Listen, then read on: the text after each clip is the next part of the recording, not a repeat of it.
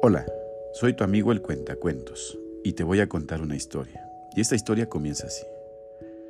Había una vez un joven aprendiz de herrero que trabajaba duro cada día para perfeccionar su oficio. Un día, el maestro herrero le pidió al joven que forjara una espada.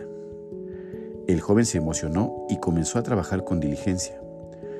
Pero cada vez que intentaba forjar la espada, ésta se partía en dos.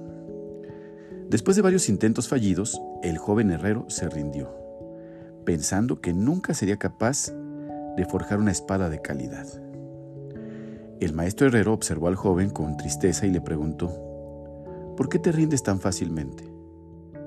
No es el número de veces que fracasas lo que importa, sino la perseverancia que tienes para seguir intentando. El maestro herrero tomó la espada, partida, y la volvió a unir.